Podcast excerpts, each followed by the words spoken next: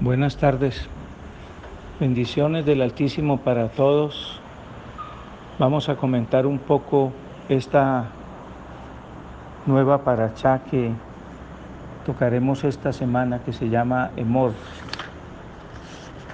Emor que significa habla.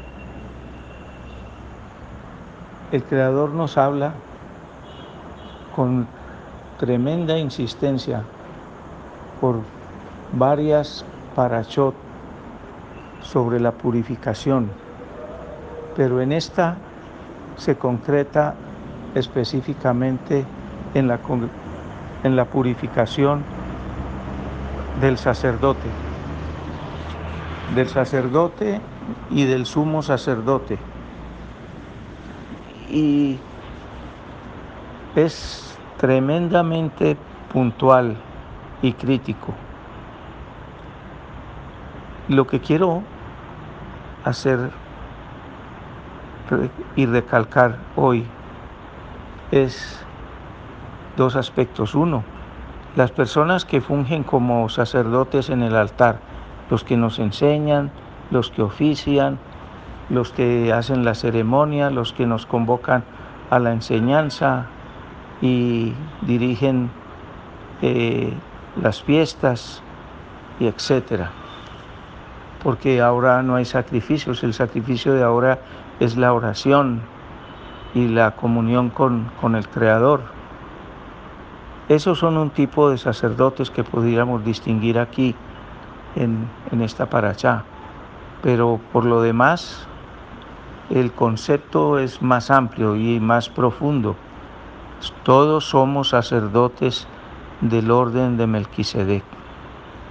El Creador, en la figura de Yeshua Hamashiach, al entregar su vida, hizo que todo su pueblo fuera sacerdocio real y que todos tuviéramos la misión de señorear sobre nuestra propia vida con Él como el Rey y el amo de toda la creación, pero además con un atributo súper especial que Él dejó grabado en el corazón de todos.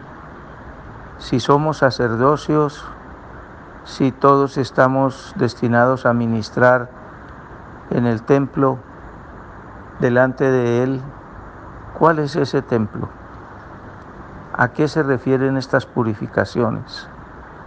En parte a la purificación ritual, la externa, la que, la que se refiere a la contaminación del cuerpo por el contacto con la muerte, por el contacto con el pecado, por el contacto con, con cosas que son prohibidas para el sacerdocio.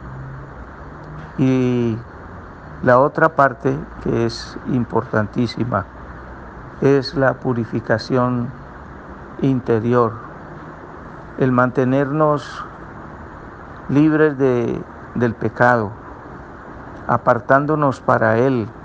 También ha sido reiterativo en esto de apartarse.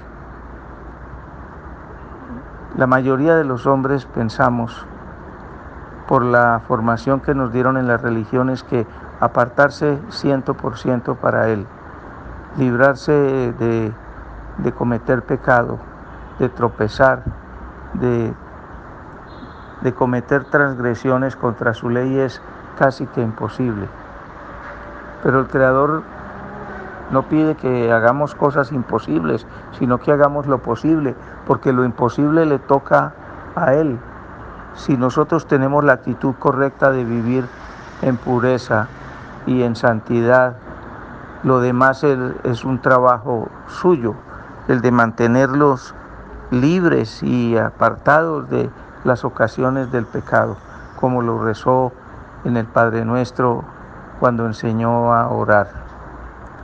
La bendición más importante que a ese respecto podemos tener es la actitud correcta, es la conciencia de que somos sacerdotes y que los sacerdotes tienen las máximas reglas de purificación y de santidad posibles, porque siempre estamos en la presencia del Creador. Aquí y en todas las parachot que hemos leído anteriormente y seguramente vamos a seguir leyendo, esas reglas de purificación son sumamente claras y las vamos a tratar una por una, con la santidad y con la seriedad que se necesita. Por ahora, que la conciencia de que somos sacerdotes es, sea la aproximación a esta parachá y a todas las parachá que nos hablan de cómo mantenernos en su presencia. Bendiciones y shalom.